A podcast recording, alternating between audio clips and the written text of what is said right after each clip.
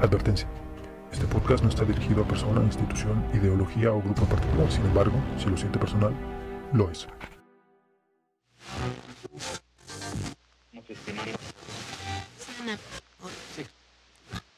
Hemos sido tolerantes hasta excesos criticados.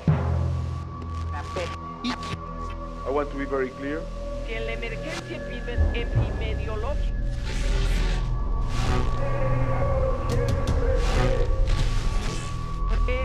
epidemiológica A third prior- priority, the strengthening of national unity.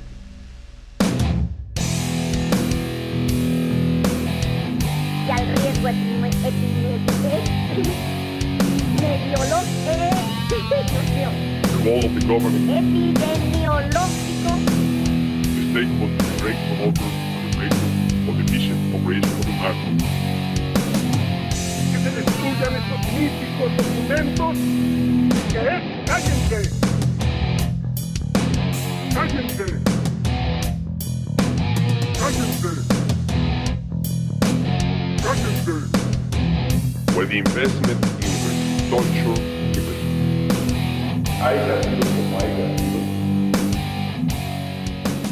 Bienvenidas y bienvenidos, amigas y amigas, a una nueva emisión de Las Esferas Aparte.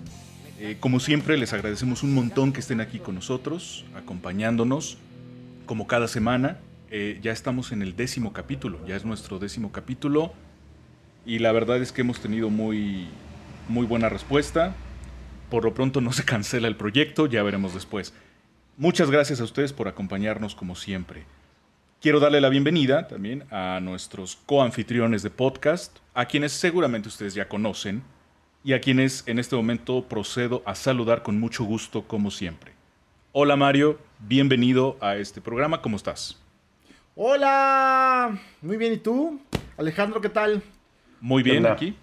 Oye, Muy bien, con mucho gusto de, de recibirlos. Gracias, gracias, querido. Pero fíjate que Dime. además de que somos el, el capítulo 10, también hay que tomar en cuenta que antes de iniciar hicimos como cinco pruebas, cabrón. Entonces ahí tenemos ahí como unos programas grabados que no fueron, Sí, ¿no? sí, sí. Que no van a ser, pero que ahí están. Entonces ahí vamos, o sea, bueno, es un buen no, de- déjame decirte una cosa. Un par, si no me equivoco, un par de esos pilotos retomamos la idea y los hicimos, ¿no? Sí, ¿Te acuerdas sí, cuáles sí, son? sí. Paranormal. y, Y paranormal. las series. Sí, Sí, exactamente. cómo no. Y, eh, Bueno, y pues bien, y además, espérame, con Sí. el tema de que buena producción, digo, ahí vamos, ahí vamos, ¿no? Eh, Estos, Ahí la estos- llevamos. Estos podcasts incluso además hay algunos que hemos repetido, ¿no? Que así de no corte, buen ensayo, a lo que va, y han salido muy bien. Ok. Bueno, te nos perdiste un poquito en la última parte, pero este, creo que ya te recuperamos, ¿verdad? Y seguro mi audio cuando te lo mande va a salir bien, güey. No te preocupes. Ok, perfecto. Bueno, pues es un placer, como siempre, que nos acompañes por aquí, Mario. Gracias por venir. E igualmente, ahora saludo con mucho gusto también a Alejandro. Ale, bienvenido, ¿cómo estás? Hello, ¿cómo están? Bienvenidos, podcast escuchas, auditorio, mundo, ¿cómo les va? Gracias por llegar hasta estoicamente el capítulo número 10. Eh, como dice Pepe, no nos ha censurado el gobierno del mundo, ni los reptilianos, ni, ni, las, eh, ni los alienígenas que tienen poder de las esferas de élite en este planeta. Entonces, A vamos quienes, bien. les, a quienes les pertenecen las esferas aparte, ¿no? Exactamente. Nosotros somos unos y meros además, obreros. Las, las grandes corporaciones, o sea que seguramente vamos a caer en garras de esos. De, Malditos burgueses. ok, O sea, esperamos que nos patrocinen. Gracias. Claro, exactamente. Exacto. Bueno, este, pues también, Alejandro, bienvenido. Es un placer tenerte aquí, como siempre.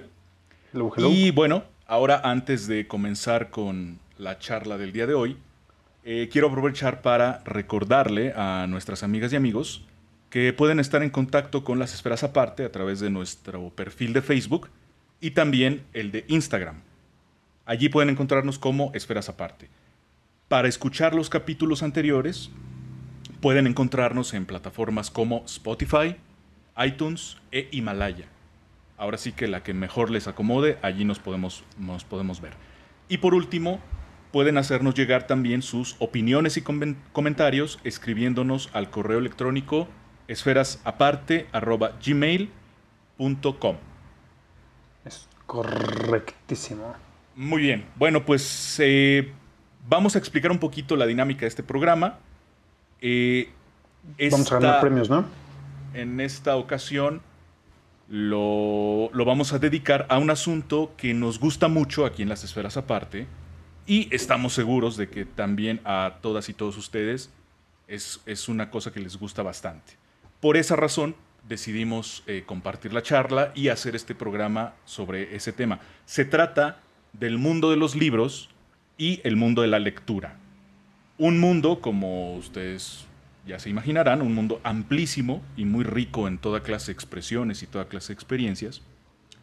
Y por esa razón, pues era un poquito difícil de ponernos de acuerdo sobre cómo abordar el asunto, ¿no? Entonces, lo que decidimos fue resolverlo a partir de una situación imaginaria, ¿no? Dijimos, bueno, si tuviésemos que platicar o recomendar un libro a nuestras amigas y amigos de las esferas aparte, ¿cuál sería y por qué? Entonces, a partir de esa situación imaginaria, pudimos ir organizando el programa del día de hoy. No podíamos eh, elegir, no podíamos escoger solo un libro, porque pues, entre tanta cantidad de libros que nos gustan y tantos libros recomendables que hay, pues nunca nos íbamos a poder poner de acuerdo sobre qué libro elegir cada quien. Eh, pero tampoco podíamos hacer cinco, porque pues, es un programa sumamente largo y tedioso probablemente y cansado. Entonces decidimos que tres libros era una buena cantidad. Tres libros no es ni poco ni es mucho, ¿verdad? Relativamente. Así que para que no resultara un capítulo demasiado largo y tedioso, solamente pusimos una regla, que era no tener empates en nuestra lista de libros recomendables. Eh, porque ya se imaginarán ustedes que si empezamos con que aquí tengo tres empates y allá tengo cuatro y vamos a hablar de esos cuatro empates, pues nos echamos aquí tres días, ¿no? Entonces no es la idea. La idea era es elegir tres libros de los cuales pudiéramos conversar, tres libros sobre los cuales pudiéramos, ojalá, esa es la idea del programa, llamar la atención si es que no los han leído, porque también habría que ver, después nos escribirán nuestros amigos y nos dirán, todos esos yo ya los leí, no son tan buenos, están equivocados, no recomendaron tal o cual, y se puede armar una polémica muy interesante como, como pasó en el mundo de las series, ¿no? Entonces, bueno, habiendo explicado un poco la dinámica general del programa, vamos ya a empezar con el, con el capítulo del día de hoy, ya sin más, eh, redo- eh, sin más vueltas, vamos directamente al asunto. Y para eso, ahora le voy a aventar la, la bolita a Alejandro y le vamos a preguntar, don Alejandro, ¿cuál sería su primera recomendación y por qué? Ok, yo tuve un debate bastante intenso en la cabeza por, por dos este, libros. Y en el número 3 encontré, finalmente fue eh, Crimen y Castigo. El primero era, em, o la, la- la primera opción que tenía era Trópico de Capricornio, Ajá. de Henry Miller.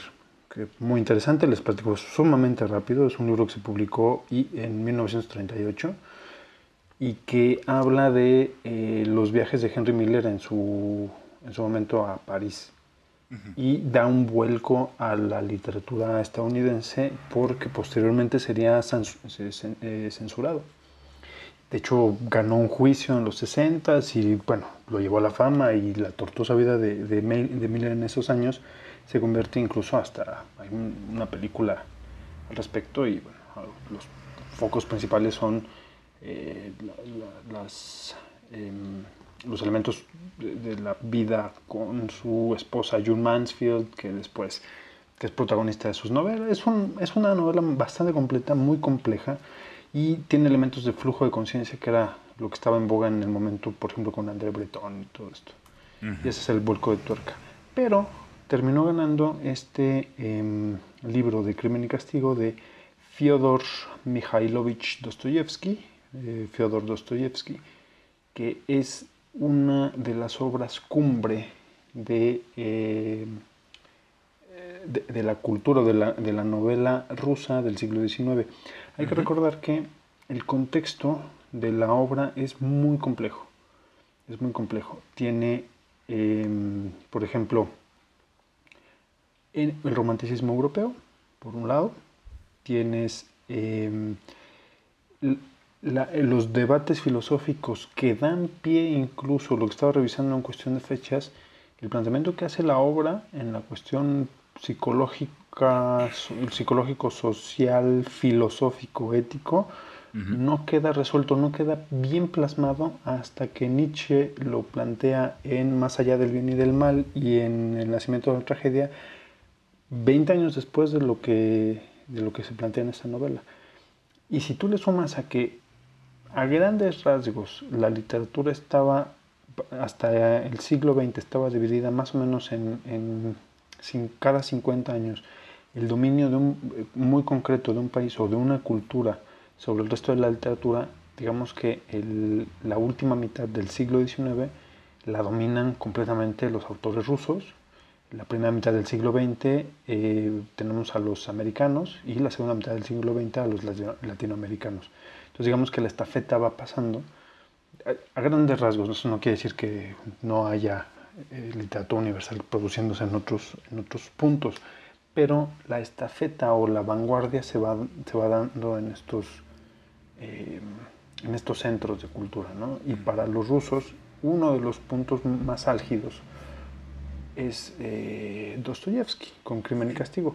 Hay un montón de obras que están alrededor, pero en mi caso, que no soy un gran conocedor tampoco de la literatura, rusa, pero el, el- la marca que deja la obra en, cómo seleccioné después eh, mis lecturas es muy importante.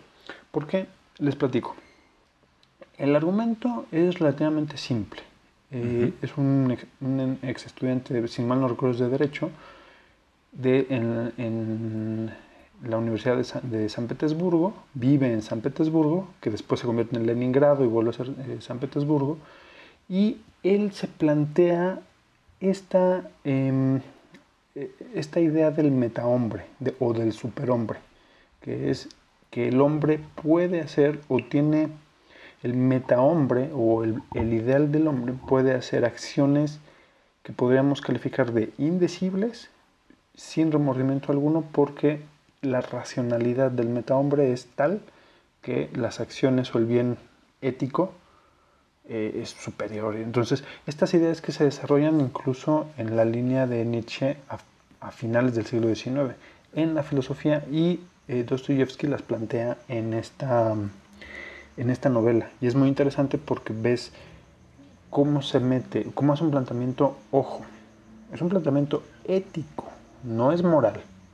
En el planteamiento ético él dice, a ver, eh, un hombre que es muy racional es capaz de hacer, eh, de hacer hazañas indecibles para un- algunos, pero necesarias para la humanidad. Y, y las va a lograr y las hará sin remordimiento alguno. Esa es la idea del, protagonista. El protagonista se llama, y el, nombre es buenísimo porque es un nombre de novela, es Rodion Ram- Ramanovich Raskolnikov. Entonces Raskolnikov, con esta idea ya de que el asesinato es una, eh, es, es una hazaña eh, justificada por el, por el fin, el fin justifica todos los medios, entonces eh, se atraviesa en su camino esta anciana usurera que presta dinero, que es una, eh, una señora de la peor calaña, que, trata, que es una persona de la peor calaña en la escala humana, y eh, él dice, bueno, yo le voy a hacer un favor a la humanidad si yo la asesino. Entonces él planea el asesinato, ejecuta el asesinato, y todo, toda- todo el entorno psicológico, social, moral, que viene alrededor de, este planteamiento, eh, digamos, ideológico, donde él es el metahombre y que viene todo este esta patraña de que voy a asesinar y nadie me va a cachar porque yo soy más inteligente y mi fin es, superior y bla, bla, bla, empieza a calar muy profundo en, el, en, la psique de Raskolnikov y se va, digamos, reflejando en la novela a un punto psicológico que es increíble. Yo recuerdo cuando lo leí en, cuando estaba en la universidad, tendría yo unos 19 años, 19, 18, 20 años más o menos. Eh, el contexto, cuando yo lo leía, estábamos en época de exámenes en la universidad y yo dejé de... de- tenemos que leer un libro de, de, de Derecho Internacional Público. El examen era, no sé, te voy a inventar 300 páginas de un libro de 900 y apréndete el tratado, los, los artículos y, la, y los objetivos de- del derecho internacional para, ese, para esa materia. Y el examen era tres días antes y yo estaba en medio del asesinato de, de Romanova, ¿no? Entonces decía, ¿saben qué? Olvídense de su puto examen y yo me dedico a ver qué es lo que pasó con Raskolnikov y con toda La vieja trama usurera, ¿no? con la vieja usurera. Y de hecho acabé el libro antes del examen porque me intrigaba tanto y era una, una congoja psicológica y moral tan grande, pero no era, y, eso te lo plantea y lo explora la misma novela. Cuando tú revisas un poquito, y muy por encima, la vida de Dostoyevsky, que es un tipo que lo mandaron a Siberia, que estuvo preso, eh, que no tuvo tanto éxito eh, al principio en su, en su carrera de escritor y que después llega con, con esta, y con un, un éxito apabullante, vas comprendiendo que el trabajo que hace no es eh, azaroso. Es decir, la exploración psicológica de Raskolnikov y el arrepentimiento al que llega no es una eh, no es una obra para tomarse muy a la ligera, porque en realidad es- lo que está planteando es que la moral pesa en tus relaciones sociales o en- y en tus relaciones personales más que cualquier otra o al mismo nivel que cualquier otro suceso en tu vida. Y eso es muy importante para eh, el desarrollo humano en sociedad. ¿Qué quiere decir? Que por mucho que tú te portes mal, que tú te saltes las reglas, que tú te que quiebres las leyes, al final no es eh, no va a ser fácil porque tu vida no va a ser fácil, sobre todo porque tú vives en sociedad y te debes a tus congéneres. Y esa exploración de Dostoyevsky, Dostoyevsky es complicada, complicada, interesante, es muy profunda y es muy recomendable. Así que amigos, se las recomiendo. Em, Crimen y Castigo, Raskolnikov y bueno, Digamos que en términos generales la, la obra de Dostoyevsky, de hecho se, se- siempre se ha caracterizado, siempre se ha eh, subrayado un rasgo de la, de la obra de Dostoyevsky que es el nihilismo, ¿no? Es este Correcto. fenómeno llamado nihilismo. Y en ese sentido, pues buena parte de la obra de Dostoyevsky Que, que ahí, Sí, sí, perdón, perdón que te interrumpa, Pepe. Sí. Nada más, si les quieres aclarar al, al auditorio la- esta parte del nihilismo que siempre queda muy ambigua, porque siempre queda. eh, el nihilismo, ¿Qué es el nihilismo? Ah, pues es la, la pretensión filosófica de decir que negar el ser, ¿correcto? Pero eso es, el, Sí, digamos, el, sí, sí, sí. el simplismo. En términos más simples todavía es la pérdida la- o la ausencia de valores, ¿no? de valores y de la fundamentales. sociedad. digamos, ¿no? Claro. Sí, de, de razones, digámoslo así, trascendentes como para orientar nuestras acciones. En fin, lo que yo quería subrayar, aludiendo a este carácter nihilista de la obra y del pensamiento de Dostoyevsky, era que justamente su obra, eh, no sé si toda su obra, pero creo que por lo menos Crimen y Castigo sí se encuentra, digamos, flotando en ese, en, en ese ámbito que tiene como contexto la idea de que si Dios ha muerto, entonces todo estaría permitido. Entonces, sí, sí, sí. entonces justo, justo su, su personaje eh, protagónico eh, se, se está debatiendo todo el, todo el- en, to- en todo instante, en todo el, el- el momento de su vida en el que nos aparece la, la novela de, de Dostoyevsky. Nos está apareciendo estas preguntas de si está permitido hacer esto, si está permitido hacer aquello, eh, si ya no hay un fundamento eh, moral, digamos, o, o ético a las acciones, hasta dónde podemos llegar, ¿no? Todo el tiempo está eh, flotando al- en- en- alrededor de, esa, de ese cuestionamiento, ¿no? Pero además, además déjame agregar, déjame agregar, abonando lo que tú estás comentando y lo que ya comentó Alejandro, toda la, toda la obra toda. Vemos y sentimos el sufrimiento de Rodia, ¿no? Sí, la, Todo la el tiempo. angustia. Todo el tiempo esa es, vives la angustia, ¿no? Que, ese- si que eso es lo interesante. Esa es la contradicción del personaje al decir, si yo soy un superhombre, soy, tengo una ideología muy alta, no me va a afectar. No, no me va a afectar una acción deleznable como un asesinato, sobre todo porque está muy bien justificado. Y todas sus acciones se contradicen. Pero ¿sabes qué es más interesante todavía? Eh, y esto es algo que estuve revisando en la tarde y me llamó mucho la atención. Porque la relación, digamos, la simbiosis Dostoyevsky-Nietzsche es súper interesante por dos cosas. Una, porque hay una, siempre ha habido, bueno, no, siempre, sino que en los últimos 500 años hay una confrontación, confrontación cultural entre Rusia y Alemania.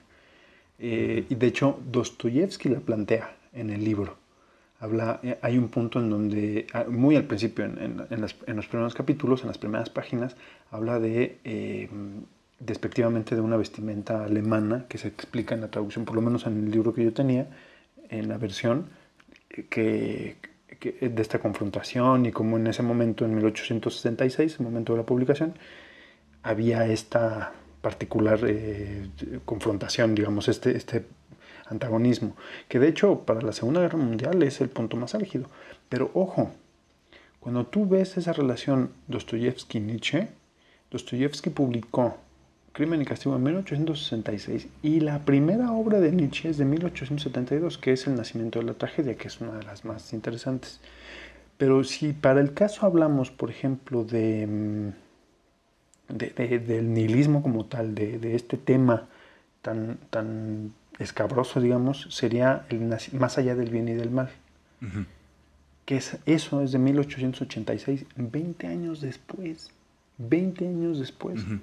Entonces la exploración de Dostoyevsky es, vamos, no me quiero aventurar a decir que es como el, la, la- la cabeza de playa para, o la exploración, o, no, pero sí es un planteamiento, por lo menos en el debate público, que lo hace Dostoyevsky y esto es súper interesante. Sí, sí, sí, sí lo, lo precede. Y bueno, este, digamos que si nuestras amigas, si por alguna extraña razón nuestras amigas y amigos no han leído Crimen y Castigo, habría que decirles que la, la forma en la que narra el asesinato de la, de la anciana usurera es espectacular, ¿no? Es, es icónico de la literatura, yo creo que universal, ¿verdad? En fin. Oye, este, espérame, yo te les quiero recomendamos platicar, ¿eh? mucho. Yo te quiero... ¿Mandé? Espérame, espérame. Sobre ese punto yo te quiero platicar, ¿eh? Ah, ok. Que A yo ver, leí venga, el libro, venga. yo leí el libro más o menos en la misma época que eh, don Alexandros Castro, ¿no? Y estoy casi seguro que es la misma que estamos hablando de la misma editorial, pero yo he visto esos libros en su casa, ¿no? Estos libritos cafés que eh, son muy viejos y que incluso creo que tú sí los ubicas, ¿no? Son editorial. ¿Cómo? Ahí tienes uno, ¿cómo se llama? editorial Origen. Estos Sí, te- Tienes- tienes- heredé una colección eh, muy grande, Estos son pero heredados, el, de, el de crimen y castigo no. No, Ah, bueno, no venía, esa es otra. Esta, eh, esta edición viene partida en dos, en dos tomos, parte 1 y parte 2. Justo, y lo tengo súper eh, súper presente porque además era una de las cosas que yo iba a comentar más adelante porque no sabía que ibas a hablar sobre crimen y castigo, güey. Este es el momento, estás tan clavado en la, en la lectura, en la lectura, que el momento en el que narra justo el asesinato de la viejita, ¿sí? Es cuando se acaba la- el primer capítulo, güey. Iba- yo no sé por qué iba yo a la universidad desde de tu casa a la escuela. En el Ajá. pecero. Y tú no estabas, güey. O sea, no sé por qué te quedaste, no sé por qué fuiste, no sé por qué iba yo desde tu casa, güey. Porque se fue en taxi y te mandó en metro. Qué poca madre, cabrón. No, jamás. No me acuerdo, decir, pero ¿eh? pues igual y sí. Siempre me daba, ra- siempre me daban raya al metro. Su papá siempre me daba raya al metro en la noche. Ah, sí, sí, sí. Sí, sí, entonces, este. ¿Y qué- Además, y qué, palabras, te voy a decir, qué palabras te voy a hay decir, para mí? Te voy a decir, sus, las dos, las comparto, güey. Sus mamás me amaron siempre, güey, en la universidad. Dicho sea con todo respeto, ¿no? Pero Sí, sí, sí. la mamá de Pepe jamás iba a permitir que, que me mandara en taxi y ese, ajá, y ese, ajá, Claro. que, se- que se fuera en taxi y yo no, güey. ¿no? Claro. Tu mamá nunca, Alejandro, tu mamá nunca me va a mandar sin comer a la escuela, güey, ¿no? Entonces, claro. entonces- Y entonces, bueno, el caso es que es así, ¿te quedaste qué? A medias. Eh, Sí, güey. Entonces el caso es que estás leyendo esto y se acaba justo, justo cuando termina el asesinato y lo que está pasando en ese momento por la cabeza de este cabrón. Y es, madres. Y Se yo acaba el tomo. segundo capítulo, no saben lo que sufrí además, ¿no? que es para una la angustia. época, ¿Te dio ansiedad? Puta, no mames. pero para la época era, era eh, digamos, como las seriaciones eran lo de la época. Así como tenemos aquí las series hoy día que, por ejemplo, salió la de Jordan hace cuatro o cinco meses y que salía los domingos y el rating que se armaba y todo esto, las seriaciones en el siglo XIX, XVIII, XVII eran impresionantes. Acuérdate que el Quijote que se va publicando, toda la primera parte del Quijote le precede tres años a la segunda. Y se publica porque como venía por tomos o por volumen, la segunda parte, eh, en el caso del Quijote, eh, Miguel de Cervantes no quiso, no, no estaba interesado en publicar una segunda parte y empezaron a elucubrar una, digamos que otros estudios, otra editorial dijo, bueno, pues como no hay eh, una segunda parte, empezaron a ver quién hacía la segunda. Las piratas. Dijo, no, no. ¿no? Sí, digamos una versión pirata, alterna, amateur si tú quieres. Entonces, de ahí dijo, no, no, no, aquí está la segunda parte y se publicaba en tomos. Y tienes ahí, eh, por ejemplo, las obras de, de- del romanticismo, las obras icónicas, se publicaban en tomos. En el caso de las 13 colonias en Estados Unidos, mm, no recuerdo el nombre del libro que provocó un saqueo en, en el puerto de, eh, en- tanto en Nueva York como en, en Boston, publicó saqueos y motines por la llegada del tomo. Entonces esto era, digamos, por un lado sí está mal de los editores de la, la versión que tú leíste, porque lo ponen en dos tomos, pero además era la costumbre de la época. Era parte de, del te dejo amarrado a la Sí, silla sí, sí. y compra el las siguiente. series. Las además- series de entonces, ¿no?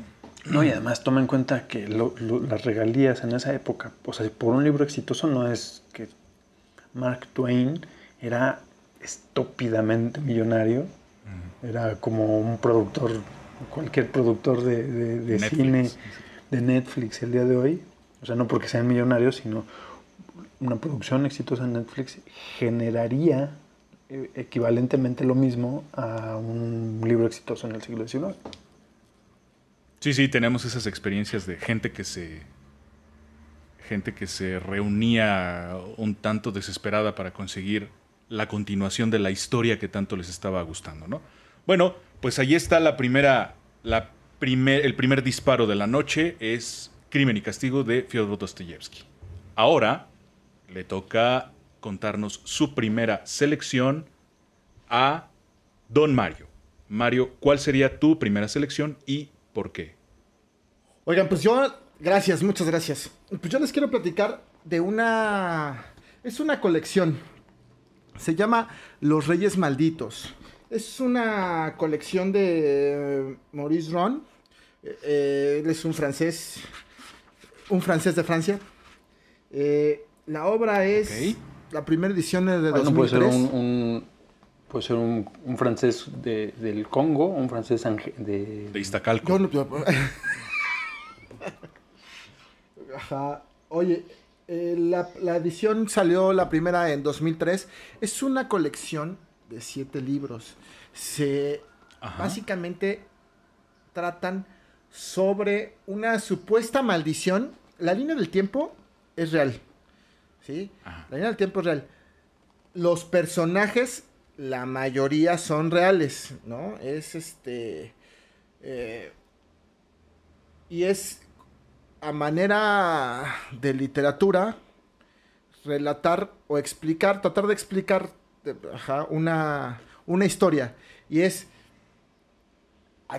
la maldición que cayó sobre la descendencia de Felipe el Hermoso, que si mal no recuerdo, gobernó Francia por ahí de princip- hasta principios de finales del siglo XV, principios del siglo XVI, ¿no? Eh, está muy interesante porque además está contada de una manera muy sencilla, es eh, muy sencilla. Eh, a mí me llamó mucho la atención cuando la leí, cuando leí el primer capítulo, por varias cosas. Te muestra un poco las costumbres, las costumbres de la época. Nosotros, bueno, la gente en general, nosotros en general, yo no soy así, normalmente romantizamos los tiempos pasados, ¿no? Y, ay, qué bonito hubiera sido vivir en el, en los tiempos de la, de, de la Francia medieval, bueno, renacentista, ¿no? El- Ujú. Este, y nos olvidamos que, pues todavía a principios del siglo pasado la gente se moría. Bueno, todavía hoy la gente se muere porque te pica un mosquito y te da dengue, güey, ¿no? Este. Bueno, no sucedía ya eh, en esos lares, pero había otras muchas enfermedades, ¿no? Y entonces te das cuenta, por ejemplo, de las costumbres higiénicas, ¿no? Los europeos no se bañaban, eh, por- ¿no? Eh, te das cuenta, te, te narra una historia de un par de parejas teniendo sexo enfrente de unos enfrente de los otros mientras ven justo la eh, cómo están cumpliendo la condena que hace el rey, que es este, de aquí parte la historia, que aquí parte la historia, el rey a los las cabezas de los caballeros templarios, ¿no? A de Molay y otros, ¿no? El tema de esta rencilla, que además es real, es, pues necesitamos, es, primero, que se está afianzando el poder del rey en, y- en la conformación del Estado francés, ¿no? Eh, uno, dos, pues para eso necesitas lana. Tres, eh, recordemos que en la época la relación Estado-Iglesia, pues era, no había una línea que la delimitara, ¿no? Entonces, eh, pues también son problemas que se, que, que- que- que se plantean, ¿no? Recordemos que, los, los reyes eran investidos por el Papa, ¿no? Que era la autoridad, que es la autoridad de Dios, la representación de Dios, la representación de, sí, la representación del poder divino en la tierra, ¿no? Y bajo ese manto, pues le daban, le dan al re- una Manto, cierta, manto. una cierta, ¿una qué? Manto, manto. Una cierta, Sí, manto. eh, la- investían de autoridad, para, eh, a la autoridad terrenal, el apoyo del poder divino a la autoridad terrenal, ¿no? A, lo- a- a los reyes en Europa. Eh, Sí. y pues finalmente eh, una de las órdenes que era más rica, que era más famosa, eran justo los caballeros templ- templarios, ¿no? Y aquí platican un poco cuál era el...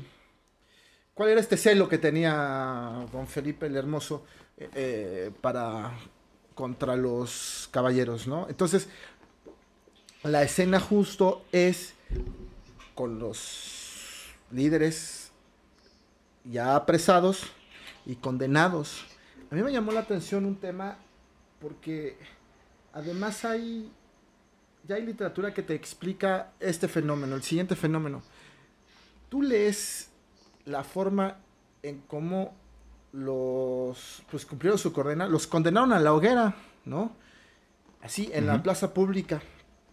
Este y me llevó necesariamente, necesariamente me llevó a recordar cómo te explica Foucault, cómo te platica que hemos pasado justo de este tema de la... Estamos castigando, castigando a quienes, nos, a quienes ofenden a la sociedad, a quienes ofenden a la sociedad de manera, a través del cuerpo, ¿no? Les quiero comentar, hay un libro muy bueno de, bueno, todos los libros de Foucault, a mi parecer, son muy buenos, pero este se llama Vigilar y Castigar. Eh, habla el nacimiento de la prisión.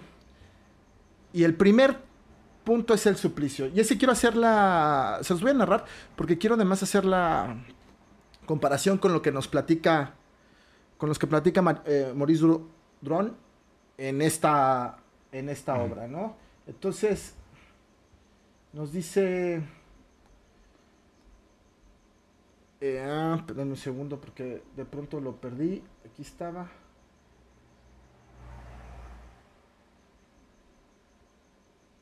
Dice, Mientras se escuchan los grillos de Alejandro. Exacto. Suplicio, Adelante.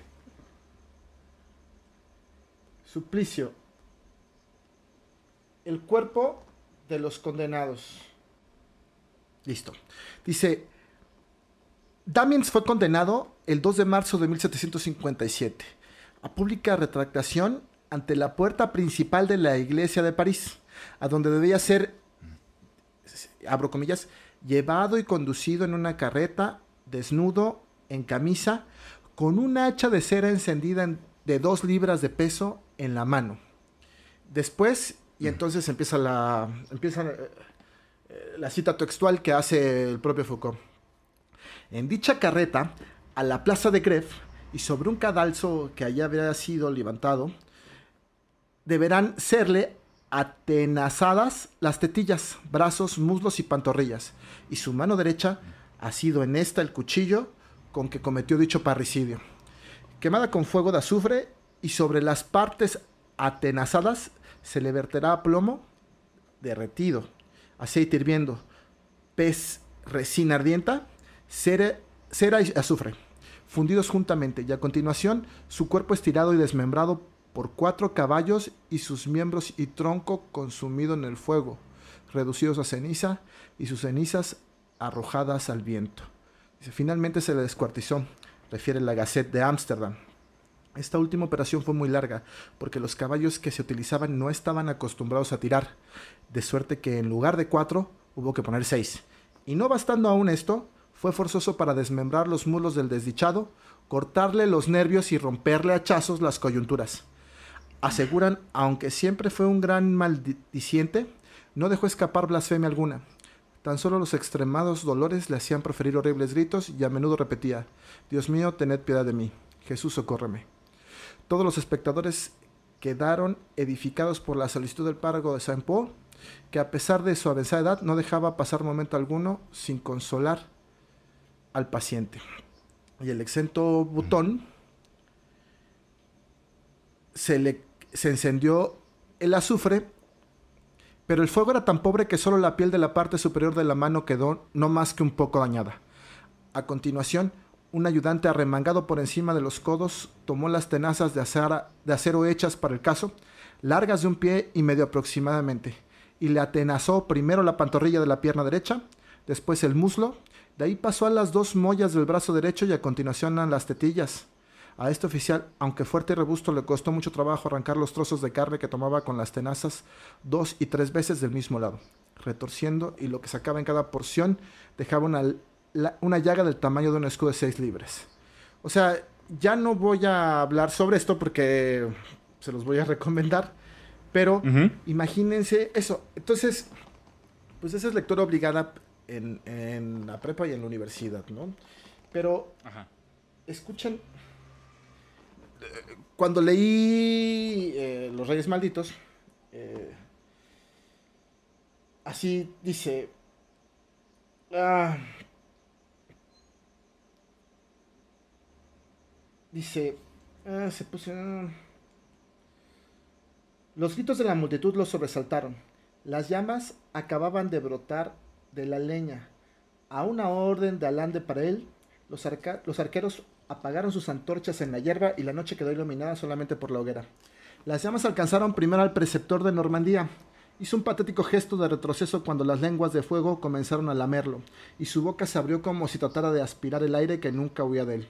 A pesar de las ligaduras, su cuerpo casi se dobló en dos. Cayó la mitra de papel y se consumió en un instante. El fuego iba envolviéndolo. Luego una nube de humo gris lo engulló. Cuando se hubo disipado, Godofredo de Charnae ardía, agitando y jadeando y tratando de desprenderse de aquel poste fatal que temblaba sobre su base. Se veía que el gran maestre lo alentaba, pero la turba rugía con tal fuerza para sobreponerse al horror, que no pudo percibirse más que la palabra hermano pronunciado dos veces.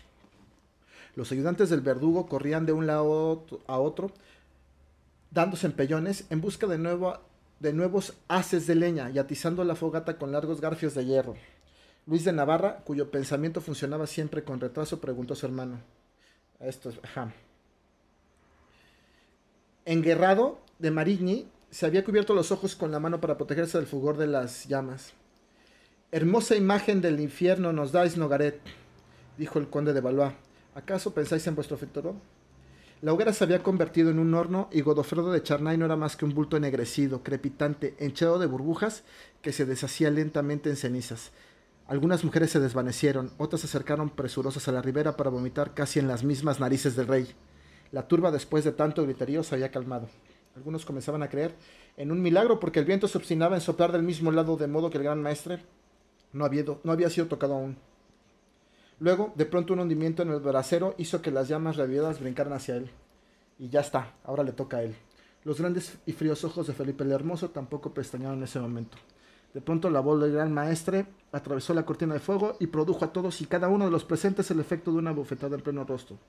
Y entonces empezó a gritar que había sido víctima de una injusticia, ¿no? Entonces, está, está leve. Me llevó a recordar a Michel Foucault. ¿Por qué les recomiendo Los Reyes Malditos? Porque es una obra que les va, repito, pintar la, cómo era la época, cómo se vivía, un importante momento de la historia, ajá, porque además, pues finalmente hablamos de la generación que gobernó, que gobernó Francia e Inglaterra en algún momento, ¿no? De alguna manera. Entonces, eh, se los recomiendo le- como anécdota. Quiero platicarles que la primera vez que vi los libros me parecieron... te- Tenía yo mis dudas. Y un día fui a la feria... ¿Ustedes se acuerdan de la feria del libro que hacían en... eh, bueno, que hacen, pero que este año por COVID evidentemente no se pudo llevar a cabo? En el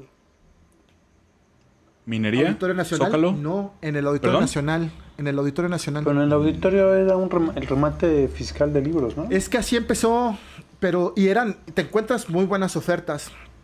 Te encuentras muy buenas ofertas, pero cada vez se puso más fresa. Los últimos años ya no era tan barato, ¿eh? Te encontrabas cosas, pero sí te encontrabas cosas muy interesantes. En eso, la primera vez que yo fui, hace como 10 años, y era como la sexta, la sexta o séptima edición. Vi, vi los libros, ¿no? Y pues no quise comprar la colección, compré tres, ¿no? Compré tres, me costaban, me costaron 70 pesos, güey, cuando en la librería te uno. costaban 250, güey, ¿no? Y si era esta versión que ya era la, ya es la que estaban dejando, pues este, la nueva te costaba 50 o 100 pesos más, ¿no? Y me arrepentí de no comprarla porque me lo acabé en chinga. Entonces, este, ya tengo los siete, ya los leí, se los recomiendo, es una... Es muy divertida, es muy fácil de leer. Bueno, para quienes gustan también de la historia, les puede situar, ¿no? En una línea del tiempo real. Y bueno, una buena, una gran historia. Muy bien. ¿Usted la ha leído? No. eh, no, fíjate que yo no la he leído. Pero bueno, pues, por lo que nos ustedes. platicas, por lo que nos platicas, se ve que está interesante. ¿Cómo- eh, ¿Quién es el autor, perdón? Maurice Ron. Ah, ok. Sí, porque lo- ¿Pero él qué es historiador o qué? No, no, no, no. Mira, este, no es un, no es O sea, es un peatón cualquiera. Es- ajá, es novelista. novelista. Sí es Pero le da un giro histórico pero, eh, o a sea, esta- Te digo que está, para hacer esto tienes que tener, que tener nociones de historia, ¿no? Él es novelista. Sí, hay que estudiar. Ajá. Depende, es, muy, es que es, muy, es un oficio muy difícil el de la novela histórica. Sí, porque- y no es tan fácil hacerlo. ujú. No, No, es tan no. fácil. Ahora, eh, ah, por ejemplo, yo de, de novelas históricas que yo en serie que me haya tocado, eh, la de Alexandros, de Valerio Máximo Manfredi. Pero él es historiador. Ya, este, mira, Y- su- lo que dice es que es novelista, ensayista, historiador francés, ¿no? Historiador de Francia. Y quiero hacer una precisión. Esta edición que tengo es la de 2003. En realidad, Los Reyes Malditos eh, se publicó en 1900, entre 1955 y 1977, ¿no? Que son alrededor Ah. de 18 años. Alrededor de 18 años, ¿no? Yo me tardé tres en leerlos en lo que conseguía los libros, ¿no? Sí. Pero está muy interesante. Muy padre. Ok, muy, bien. Muy, muy buena recomendación. Voy a tratar de, de- de leerla, este, a ver qué tal. Hay, hay una, ya después platicaremos más a fondo. Hay, hay algo parecido que yo empecé a leer y que me llamó mucho la atención, pero no es, no es, es otro autor. Y también suena muy interesante esa obra. Quizá en otro programa lo podamos recomendar. Bueno, pues este ¿Pero me qué? toca ¿Cuál, cuál cerrar fue la a que leíste? ¿Cuál fue la que leíste? ¿Algo Es que parecido? no recuerdo. ¿Mandé? Algo parecido dijiste, ¿cuál? Sí, mira, ¿Te acuerdas? es que no recuerdo, no recuerdo exactamente el título, pero el autor, si no me equivoco, es un alemán, si no me equivoco, que se llama Peter Ber- Berger y tiene una trilogía muy interesante. Y de hecho tengo esos tres, los tres libros los tengo, pero no he podido terminar de leerlos, ¿no? Los fui posponiendo, posponiendo, posponiendo y nunca los he podido terminar de leer pero este, también son muy interesantes y también trata de aventuras medievales, digamos. Digo, yo sé que esto que tú planteas no es tan medieval, ya es una época un poquito más para acá, pero los, los que yo, este, los que yo, el Sangre de Reyes, se llama uno, un tomo, Ok. Sangre de Reyes y bueno, en fin, después investigo bien cómo, cu- cuál es es- esa trilogía y les paso el dato. Pero también son muy interesantes. Esos libros, si no me equivoco, están en, en la editorial Alianza. Del el autor Peter Berger, creo que se llama. En fin, este, ¿algo más que quieran agregar antes de cerrar este primer bloque? No. Yo sí, nada más comentarles que siempre sí. es importante el tema de saber eh, qué editorial te presenta las, una versión, una, una traducción, la mejor traducción, Sí, sí. ¿no? Porque yo me he encontrado libros posible. como estos, claro. Hay uno, estoy tratando de verlo, ahorita me acordé y no quería yo dejar de pasar la oportunidad de comentarlo, porque es un libro que también es una novela, una, una novela que habla sobre otra o- reyes anteriores a ellos. Se llama La Flor de Lis, que fue un libro que Mm. encontré en estas librerías que tiene el Instituto Nacional de Antropología e Histeria, fuera de lo ay, de historia, afuera de los museos, aquí en el Museo de Jalapa, este, aquí cerca de Veracruz, eh, en el estado de Veracruz. Y me, me llevé una gran decepción porque sí tiene errores tanto de continuidad y que, que se los atribuye a la traducción, ¿no? y de concordancia, ¿no? Por ejemplo, hay un punto en el que, que habla sobre las, los pasteles o hechos de, de harina de maíz, ¿no? Y eso evidentemente es una es un error. El maíz no llega a Europa hasta después hasta muchos años después, ¿no? Hasta muchos años después. Este, de hecho no se cocina con maíz, cocina con maíz en Europa, ¿no? Este, pero bueno, ese era mi Ok, bueno. Entonces, este, me toca cerrar. eh, bueno, yo para mi primera, mi primera selección, o la selección de mi primera lectura que yo recomendaría o que eh, platicaría con, con nuestras amigas y amigos, sería... de- debo aclarar que yo no, no, no estoy presentando... El orden en el que voy a mencionar los libros que yo recomendaría este, no, no tiene que ver con la importancia, ¿no? Digamos los, eh, los elijo ahora sí que casi de manera azarosa. Puse en primer lugar este y después los, los próximos que escucharán. Entonces no tiene que ver con, el, con un grado de importancia, sino fue simple azar. Así fueron cayendo, así me fueron viniendo a la mente. Este, mi primera recomendación sería la historia del siglo XX, del, se llama Historia del siglo XX 1914-1989 del historiador anglo-alemán este, Eric Hobsbawm. Eh, ¿Por qué recomendaría yo esta lectura? Yo creo que la, la razón principal por la que yo recomendaría este texto de Eric Hobsbawm es que nos da una interpretación del siglo XX que es en muchos aspectos distinta a la mayor parte de nuestras referencias, de las referencias que tenemos sobre el siglo XX y que más o menos hemos ido aprendiendo dado el, el- el ambiente o el ámbito entre liberal y entre conservador en el que vivimos, ¿no? Cuando vamos a la escuela, aquí en México, pues nuestros textos hasta cierto punto son oficiales, ¿no?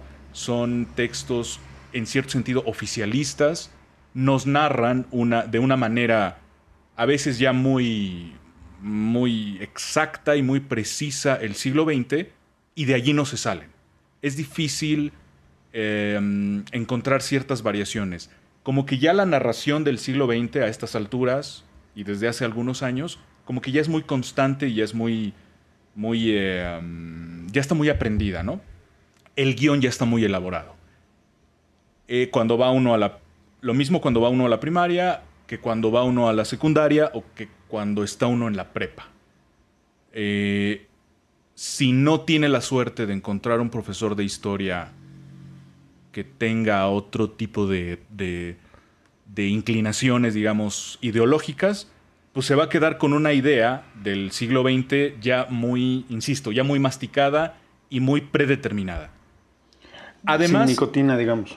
Exacto. Sí, y, además, e- en el ámbito en el que nos, nos- en el que vivimos, pues también tenemos la influencia, por ejemplo, de Hollywood, ¿no? Hollywood se ha encargado de contarnos la Primera Guerra Mundial a su manera, la Segunda Guerra Mundial a su manera, la Guerra Fría a su manera, el fin del movimiento nazi a su manera. O sea, Hollywood nos cuenta a su manera todo, nos lo ha contado todo. Pearl Harbor, nos ha contado a su manera este, la confrontación entre Estados Unidos y Rusia o la Unión Soviética. Nos El ha contado a su manera Vietnam, el espionaje y ta, ta, ta, etcétera. ¿no? Ya, ya sabemos que para este lado del mundo, por ejemplo, pues, un Stalin es básicamente el mayor asesino de todos los tiempos, ¿no? Y obviamente eh, de este lado estamos los buenos, ¿no? Bueno, uno empieza a leer la historia del siglo XX de Eric Hobsbawm y empieza a encontrar que este señor le pone mucha atención a cosas a las que uno antes no le había puesto tanta atención, ¿no? Eh, empieza a explicar cosas respecto del mundo soviético, empieza a explicar cosas importantes, no- nos llama la atención sobre la importancia de expresiones culturales, artísticas, políticas, económicas de los denominados países del tercer mundo. Y uno no está acostumbrado a ese tipo de lectura. Es una lectura que te entrega un siglo XX muy diferente al que, al que conocías. ¿Por qué? Bueno, evidentemente es porque el criterio para la interpretación de estos hechos históricos ha cambiado. E- En Hobsbawm ya cambió. Ya no es un criterio tan liberal, ya no es un, cri- un criterio tan pro-occidental, sino que evidentemente el criterio ideológico de Eric Hobsbawm, Hobsbawm es el marxismo. Entonces, esta reinterpretación de los hechos del siglo XX a partir de una concepción marxista de, de las cosas, de la vida y de la economía y de la sociedad, es sumamente peculiar. Eh, Perdón, Pepe, una, sí. eh, marxista en el sentido de la espiral de la historia y... Materialismo histórico incluso, o sea, es... eh, Materialismo histórico y, materialismo. y, obviamente ajá, el desarrollo económico de las sociedades, ¿no? Digamos, este, básicamente es una continuación de, de su trilogía. De hecho, es, es- la historia del siglo XX es la cuarta entrega de una tetralogía que comienza con la era de las revoluciones en el siglo eh, finales del eh, 18, principios del 19, eh, en donde habla, expone una interpretación de dos revoluciones fundamentales que se dan en ese momento, ¿no? que es la revolución industrial por un lado y la revolución política en Francia, el, el famoso burguesa. 1789 y la toma de la Bastilla y todas esas cosas. ¿no? Después, el segundo tomo nos habla de eh, la era del capital, de cómo van eh, avanzando las inversiones, cómo va avanzando el mundo económico a partir de la industrialización y de que la burguesía toma el control de, de los principales centros de toma de decisiones en Europa. Y termina con la era del imperio. Hasta allí, pues digamos que Eric Hobsbawm pues, ya se daba por bien servido, especialista en el siglo XIX, y de pronto le surge en, en pláticas con, con colegas suyos o con ciertos alumnos, pues le empiezan a meter la idea de que por qué no escribe una historia del siglo XX. Y dice, bueno, pues la voy a escribir. Más bien, ¿cómo- ¿por qué no reescribe, no? Exactamente. ¿Por qué no, por qué no hace él su propia interpretación del siglo XX, digamos? Y entonces pues se pone a hacerlo y, y la verdad es que es un libro maravilloso. Eh, insisto, abre tu perspectiva a otras cosas que, ¿De a las que no estás años? acostumbrado. Eh, si no me equivoco, el libro lo publica en el año de 1992 o 1994. No recuerdo exactamente el año, pero más o menos 94, por Pepe. ese... ¿94? Sí, en 94 lo, es, lo- es como, como esta tendencia eh, onda Eduardo Galeano, ¿no? Eh, Las venas abiertas de América Latina, en una versión europea, una reinterpretación de tu propia Sí. historia, ¿no? Solo Eh, que- No. No. Ajá. No, porque Galeano no es historiador. Eh, de para Sí, empezar. no, no, no. Para empezar. ¿no? Y Hobson sí. Y es un gran historiador. Es uno de Y- los representantes más importantes del marxismo. A ver, sí hiciste la pregunta, Alejandro. Bueno, perdón, Pepe, pero sí valdrá la pena. Sí, no, dale, dale, dale. en dale, este tema del marxismo a eso se refiere, ¿no? El marxismo es una, cor- es, es una corriente eh, Filosófica. que- ajá, filosófica que parte justo de cómo Marx estudió la, estudió la historia, bueno, entre otras cosas, ¿no? Este, los estudios económicos, sociológicos, políticos que hizo Marx, lo hizo otra vez basándose básicamente en, est- en la dialéctica, ajá, y es lo que plantea precisamente, que es lo que se ha interpretado como lo que mencionabas, lo, eh, la historia como espiral, ¿no? Como una espiral ascendente donde no se repiten las cosas, pero sí pasamos, porque cambia el contexto, sí pasamos por cosas parecidas, ¿no? Básicamente es eso, es, pues es la dialéctica, es, es la historia vista desde, de- desde la dialéctica, la transformación constante, Exacto. la transformación constante de las situaciones, ¿no?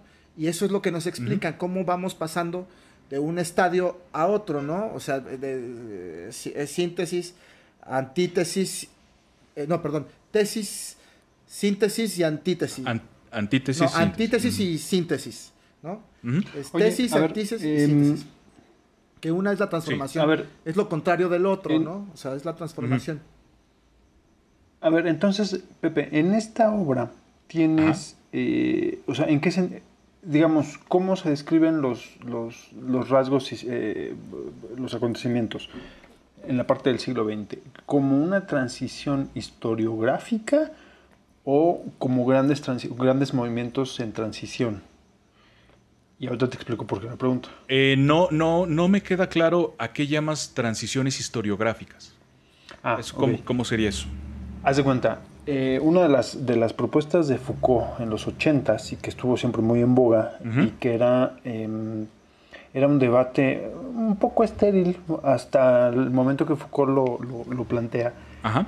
Eh, eh, dicen, a ver, eh, él dice, bueno, hay una historia del arte, hay una historia de la cultura, una historia de la música, una historia de la filosofía, historia de la literatura, o sea, hay historias pequeñas por todos lados. Ujú. Entonces, cuando tú las quieres empatar, resulta que es como si pusieras eh, grandes movimientos, por- ejemplo, puedes decir eh, la revolución, la era de la revolución industrial. ¿Cuándo empieza? 1800, 1750, 1850, los ferrocarriles y los capitales y bla, bla, bla.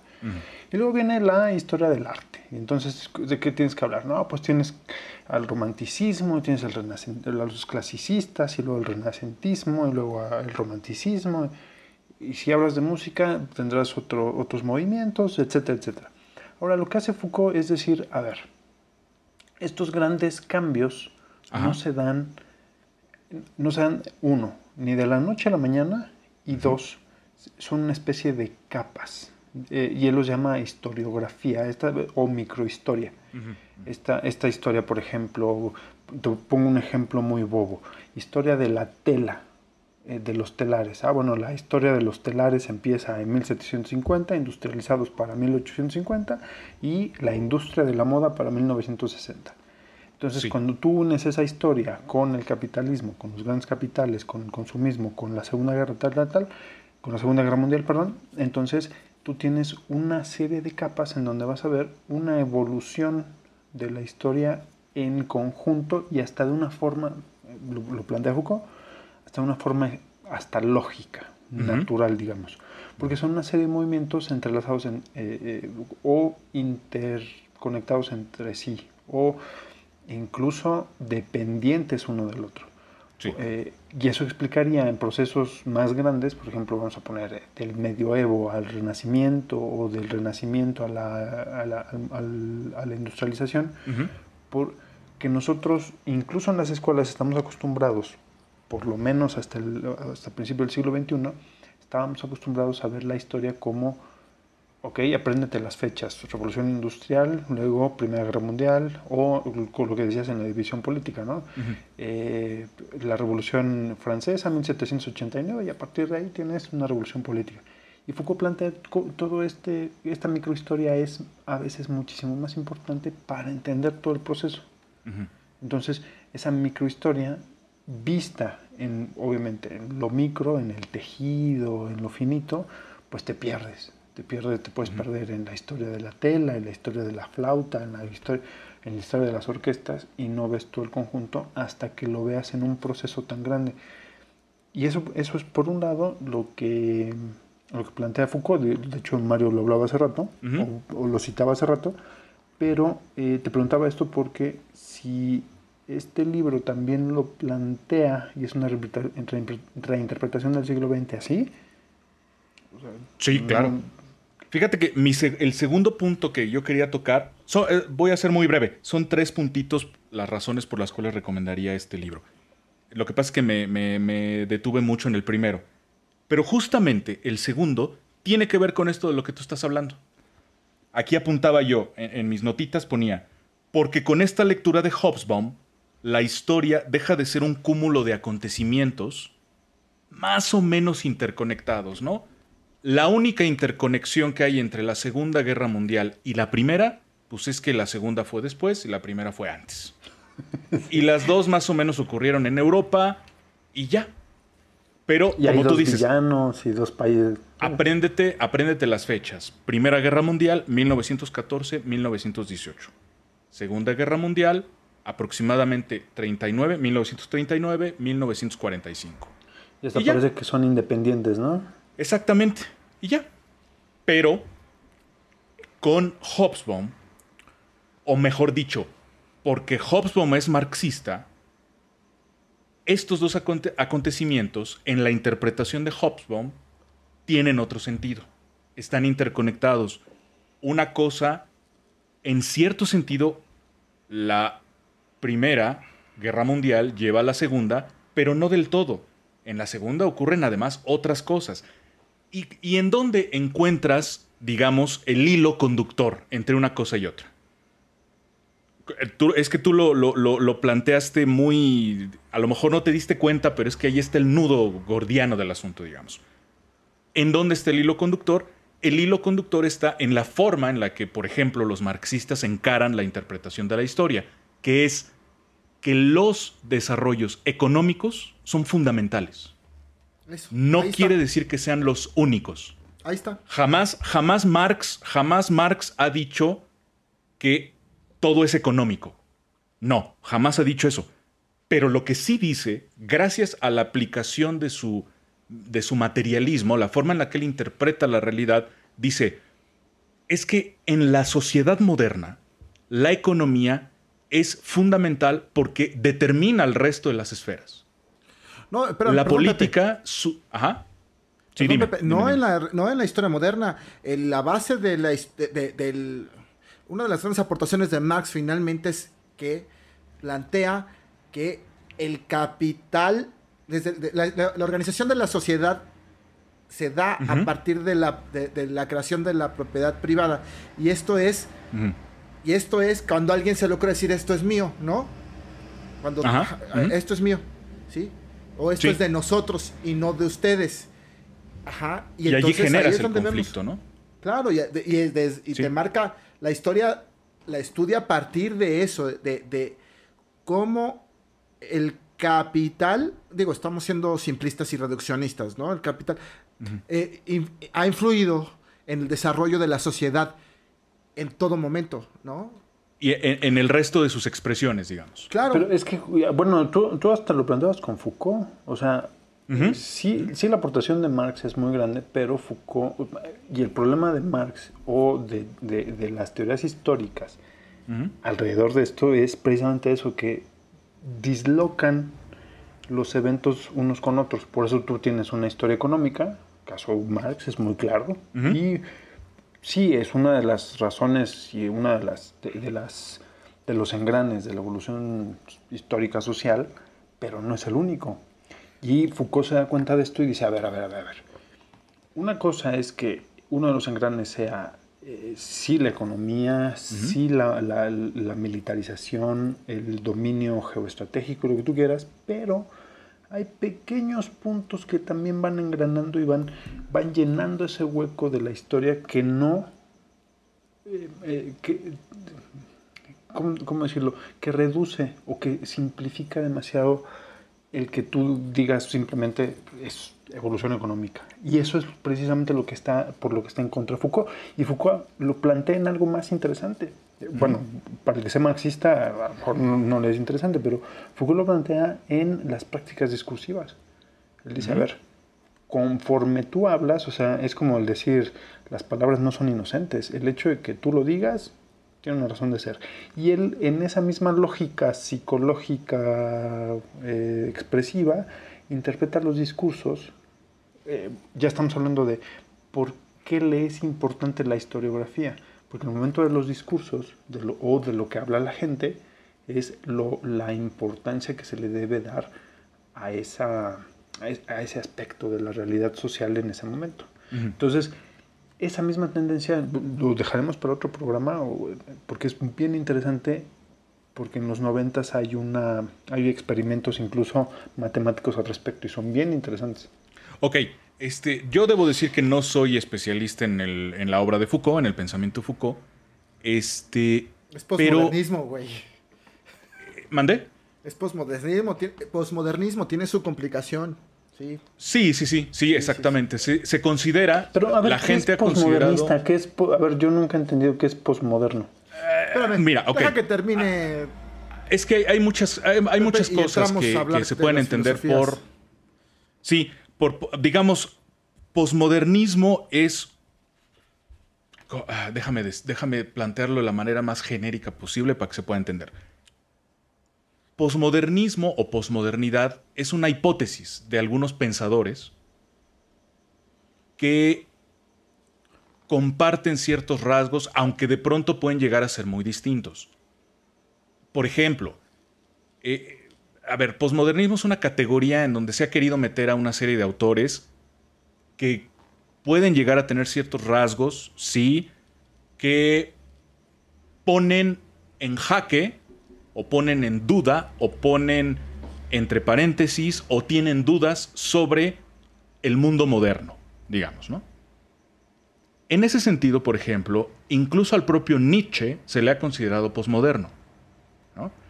Porque pone en duda los valores de la modernidad, porque pone en duda... ¿Y cuáles serían los valores de la modernidad? Pues el progreso, pues que el pensamiento científico nos va a llevar a un mundo mejor, cuando también la ciencia te puede hacer crear bombas atómicas. ¿no?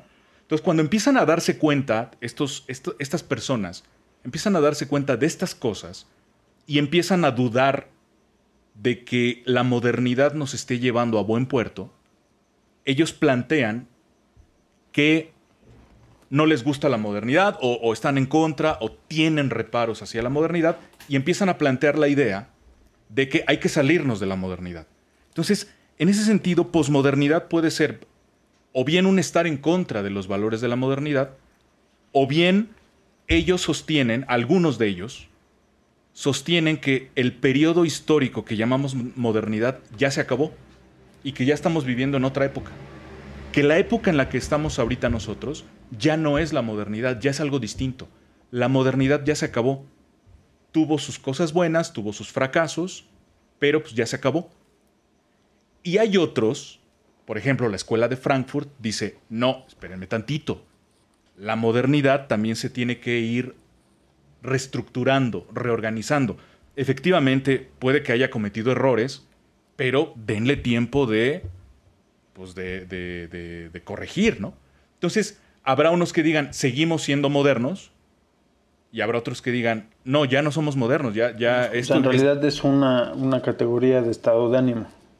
Eh, no, y de, y de historia, y de, de- es una hipótesis histórica, ¿no? Sí, Digamos. sí. Hay quienes dicen que ya se acabó y hay quienes dicen que no, no se ha acabado. Es una, etique- es una categoría filosófica, digamos. Eh, pone en duda categorías propias de la filosofía moderna, como verdad, como certeza, como eh, valor, ¿no? Empiezan a cuestionar qué es un valor, empiezan a cuestionar qué es la lógica, ¿Y por qué la lógica ha sido tan dominante? ¿Y por qué quieren, por qué le entregan tanta importancia a la lógica? ¿Y por qué les parece que la... eh, Ta, ta, ta, ta, ta, ¿no? Y este...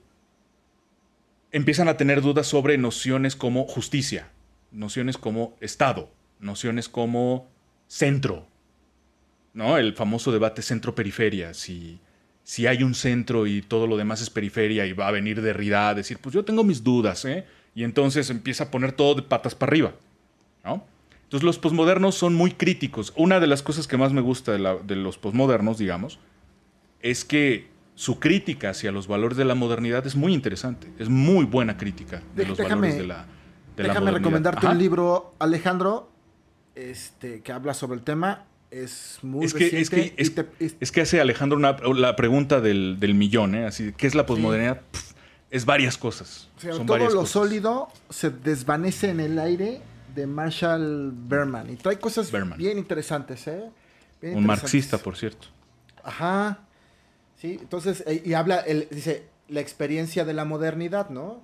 Y justo, o sea, eh, el Fausto, ah, fíjate, te voy a hablar Oye, oye pero, pero si vas a leer, deja que, que lo meta Pepe en su voz de tenor. No, no, no, nada No, más. está bien, échale. Chécate el, el índice, ¿no? El Fausto de Goethe, la tragedia del desarrollo, ¿no? Todos los sólidos se desvanecen en el aire, Marx, el modernismo y la modernización. Baudelaire, el modernismo en la calle, ¿no? Y así, San Petersburgo, el modernismo del subdesarrollo. Ajá. En la selva de los símbolos, algunas observaciones sobre el modern- modernismo en Nueva York y cómo, ajá, cómo se... Ah, la modernidad, cómo, justo como la modernidad ha venido a desarticular incluso eh, eh, estructuras sociales, ¿no? Esa es la, esa es la, la, la- la base, Sí, ¿no? es- El- Es, es un temotototota Sí. muy complejo, muy complicado, ¿no? Eh, podría decirte, por ejemplo, no podemos definir qué es la posmodernidad si primero no, defini- no- definimos qué es la modernidad, ¿no? Entonces, bueno, y, y ponerse a definir la modernidad es otro lío, es otro cuento también tremebundo.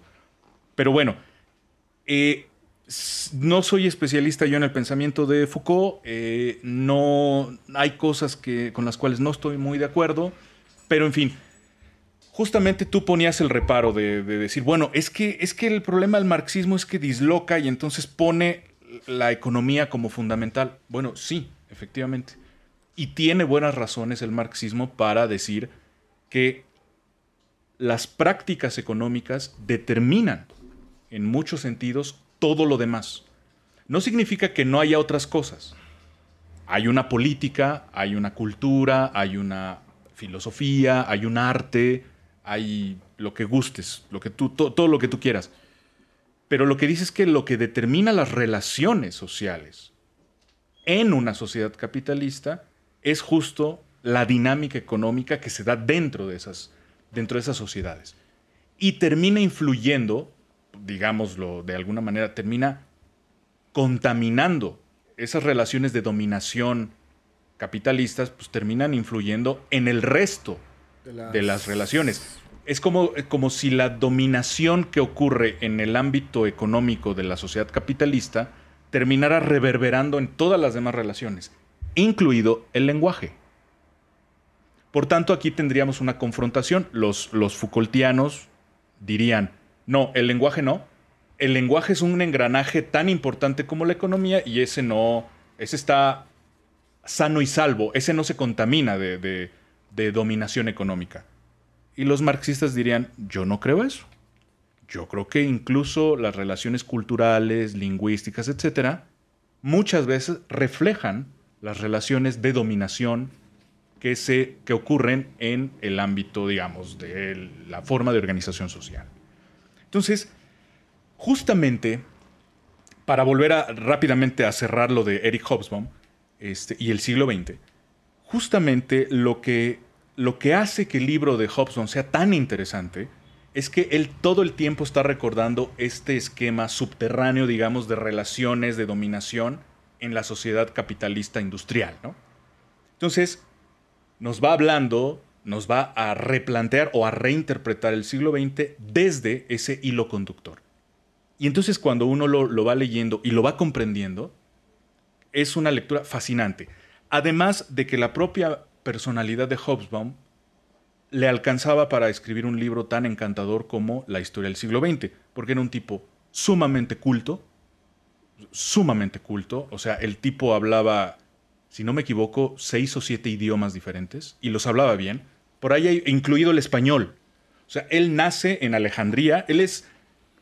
Es, lugar. es- es- es una cosa, es casi casi un mito, eh, Eric Hobsbawm.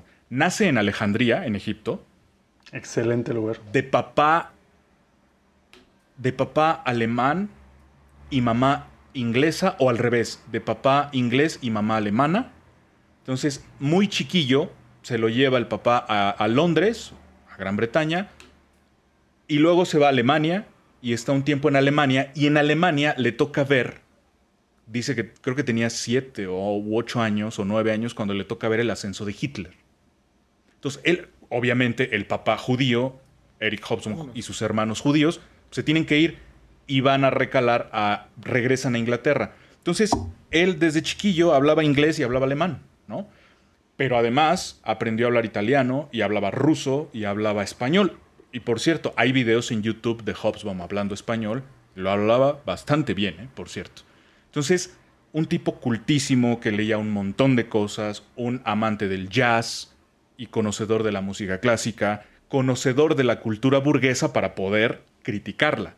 Entonces, todas las grandes obras de la cultura burguesa, imagínate de lo que estamos hablando, todas las conocía más o menos para poder hablar de ellas. Entonces, un tipo cultísimo y que de pronto tuvo contacto con el marxismo y le gustó y lo eligió como su ideología representativa con la que se siente Su marco teórico. relacionado, con la que se siente reivindicado, con la que se siente identificado. Y bueno, pues hace sus estudios, va incorporando poco a poco en sus estudios históricos, este, toma sus cursos de marxismo y todo. E incluso él ha hecho ciertas interpretaciones de la obra de, de- de Marx que, bueno, son muy, son muy interesantes. Entonces, es un libro eh, verdaderamente encantador. Eh, la cultura impresionante que tiene Hobsbawm en la cabeza le alcanza para hacer esta clase de texto que es verdaderamente monumental. Yo lo recomiendo mucho por eso, porque están leyendo, van a leer cosas muy interesantes, probablemente en las que jamás habían pensado, con un tipo muy culto como Eric Hobsbawm. El último punto que me, que me gustaría citar nada más para ya terminar. Eh, es un libro encantador por las tesis que contiene, ¿no? Contiene un montón de tesis que serán todo lo discutible y todo lo polémicas que se quiera, pero son tesis al fin. Por ejemplo, primera tesis, el siglo XX para Hobsbawm es un siglo corto, que va de 1914 a 1989. ¿Por qué 1914? Porque empieza la Primera Guerra Mundial y con ello se va a provocar la destrucción de las potencias europeas y con ello cambia el eje de poder rector de las relaciones en el mundo el mundo se movía al ritmo que le imponían los europeos, pero con la Primera Guerra Mundial se van a destruir los europeos y el mundo va a quedar dividido en dos grandes regiones. Un, por un lado, el poder de Estados Unidos en Occidente y por el otro lado, el poder de la Unión Soviética en Oriente. ¿Y por qué 1989? Pues más o menos por la misma razón, porque en 1989 la otra el otro eje de poder mundial se viene abajo, se desploma. La caída del muro de Berlín y dos años después la desintegración de la Unión de Oye, Repúblicas ¿Y él era eh, pro soviético, pro partido comunista? él era comunista. Con todo que. Él era comunista. Él era, de- Pero- era comunista. O sea, militante del partido. Sí, Partido Comunista Británico, Partido Comunista Inglés. Ah, no, no, no. No, me refiero a que, más bien, ¿cuál era su opinión de la Unión Soviética o del Partido Comunista Soviético? Eh, es, una, es una opinión que va cambiando con el tiempo, por supuesto. De hecho, hay una polémica muy grande con Hobsbawm, en el sentido de que incluso cuando se empiezan a conocer ciertas prácticas realmente eh, un tanto eh, decepcionantes de, digamos, de lo que fue el régimen soviético, como la invasión a Praga, a Checoslovaquia, etc. A pesar de eso, él mantuvo una defensa del proyecto eh, soviético como alternativa al mundo, anticapital, al mundo capitalista. A ver, en primer lugar, Hobsbawm es un gran, gran, gran crítico del capitalismo. Gran crítico. No cree en el capitalismo, cree que el capitalismo es una fase que tenemos que superar porque no nos conviene el capitalismo, no está chido el capitalismo. Parece que sí, pero es que es un monstruo encantador el capitalismo. ¿sí? Es, eh, este, es, te aplasta a besos, ¿no? Entonces tú crees que te está tratando bonito, pero en realidad no tiene mucho sentido el capitalismo. Ahora, claro, si no eres de la élite, si eres de la élite, el capitalismo es lo tuyo, ¿no? Pero bueno, este, entonces, ¿qué opinión tiene? Pues también tiene una opinión que va cambiando con el tiempo. Después él va a decir, pues sí, sí, ahora que lo veo, ahora que, confirmo ciertos datos, bueno, pues sí estuvo gacho lo que, lo que ocurrió, ciertas cosas que ocurrieron en, eh, en la Unión Soviética, pero en aquel momento deben ustedes entender que era la única alternativa que había al capitalismo. Y, por esa simple razón había que apoyarlo. Entonces, sí, son unas opiniones muy polémicas, ¿no? Entonces, eh, Sí, no, es, es una defensa, digamos, no ultranza, pero sí, ese planteamiento me parece correcto. El- pues no hay de otra. En, ese momento en- no había de otra y, y bueno, pues quizá lo que ocurrió con algunas expresiones de- de- del régimen soviético, pues eran los costos que había que pagar para tratar de detener la maquinaria capitalista y finalmente pues pasó lo que pasó, ¿no? O sea, no se detuvo, salió pues, en cierto sentido triunfante. O sea, sí, triunfa el capitalismo, pero pues, perdemos nosotros, ¿no? A ver a dónde vamos a dar. En fin, este, tesis importante. Para, para un historiador como Hobsbawm, el sentido histórico del siglo XX es que es un siglo corto, ¿no? Dura setenta y tantos años, 75, 80 años, de 1914 a 1989. Otra tesis importante de, que plantea allí Hobsbawm en ese libro. Eh, es una visión un poco descorazonadora la que tiene Hobsbawm del siglo XX, porque es, dice él, el siglo de las guerras. El siglo de las guerras. Empieza con la Primera Guerra Mundial, continúa con la Segunda Guerra Mundial y finaliza con la Tercera Guerra Mundial. Y ustedes dirán, ah, chinga, Tercera Guerra Mundial, pues si no ha habido, nada más ha habido dos. Bueno, Hobsbawm considera que la Guerra Fría es una Tercera Guerra Mundial. Solo que 35 largos las años, dos-. Las dos potencias principales, las dos potencias hegemónicas, cada una en su bloque, nunca se dispararon ellos ni un solo balazo, pero sí se los disparaban a través de la periferia, ¿no? O sea, eh, eh, a través de Cuba, a través de Afganistán, a través de Corea, a través de Vietnam. Etcétera, ¿no? Entonces, la visión de Hobsbawm acerca del siglo XX, pues dice que es un siglo bastante interesante, pero también tiene su, su horror, ¿no? Tiene su encanto y, Y tiene habla- su horror, ¿no? ¿Habla de China? Habla de China, habla de, de todo, habla de todo, de todo. Es un libro de, déjame ver. Ant- Antes, antes de que termines, Pepe, de, de- Sí. de hablar de, de- de- de este gran libro que me parece una gran una gran recomendación. Sí, creo que valdrá la pena también recomendarles, ¿no? El, el- la trilog- la- la- los otros tres libros anteriores, que además te van a ayudar Sí. a entender justo la historia del siglo XX, porque justo lo- de lo que hablabas hace un momento de cómo trata Eric Hobsbawm la historia del siglo XX, la importancia, así empieza la introducción del primer libro de la Revolución, donde te dice Sí. las palabras, que de- habla- a- hacía referencia a cómo hasta en, las, en el lenguaje, ajá, En el lenguaje. Las La palabras son revolución testigos, industrial fue Claro. determinante. Las palabras Léselo, son testigos, léselo, por favor, a Alejandro. Las palabras son Y, a- y de testigos. paso a Foucault. Las palabras son testigos que a menudo hablan Tu hermosa más voz. alto que los documentos. Consideremos algunos vocablos que fueron inventados o que adquirieron su significado moderno en el periodo de 60 años que abarca el volumen. Te estoy hablando de la era de la revolución, que es el primer libro, ¿no? Y entonces, capitalismo, socialismo, industria, industrial, fábrica, clase media, clase trabajadora, nacionalismo, científico, ingeniero, proletariado, crisis util- eh, económica, utilitario, estadística, sociología, periodismo, ideología, huelga de pauperación. Dice, imaginar el mundo moderno sin esas palabras, es decir, sin las cosas y conceptos a las que dan nombre, es medir la profundidad de la revolución producida entre 1789 y 1848, que supuso la mayor transformación en la historia humana desde los remotos tiempos en que los hombres inventaron la agricultura y la metalurgia, la escritura, la ciudad y el Estado. Ajá. Dice, esta revolución transformó y sigue transformando el mundo entero. Y a partir de eso se avientan, se avienta cuatro o grandes obras de la, historia mundial, ¿no? Sí, claro. Este, eso es un poquito para, para, para referirnos, como bien decía Mario, al hecho de que incluso el lenguaje se encuentra eh, a veces afectado por la forma en la que nos relacionamos socioeconómicamente. Y claro, eh, decía, decía Mario que habría que recordar rápidamente a nuestras amigas y amigos, eh, si acaso no lo conocieran, bueno, este libro, el siglo, Historia del siglo XX, 1914-1989, de Eric Hobsbawm, es la cuarta, el, cuarto tomo, por así decirlo, de una tetralogía.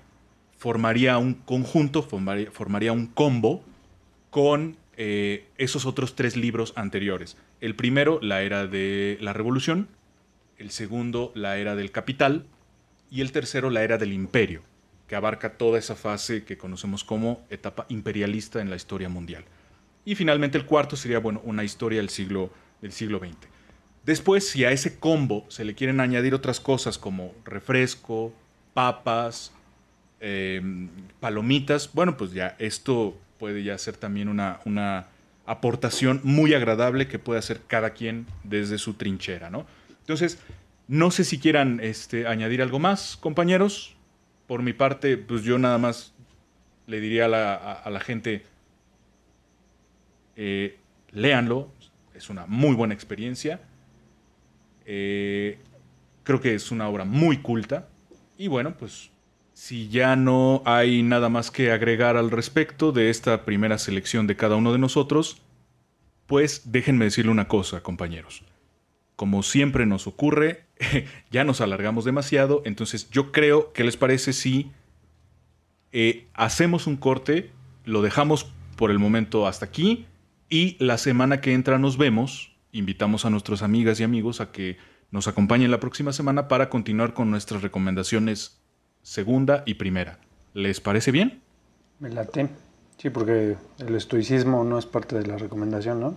Claro, sí, no. No, hombre, Y- pues, prometimos, prometimos que íbamos a ser un poco más breves, pero pues No, Es no, que esos se temas pudo. son bien interesantes, güey. O sea, Es, Sí, es la sí, sí. enchilada completa. sí, nos son extendimos. interesantes.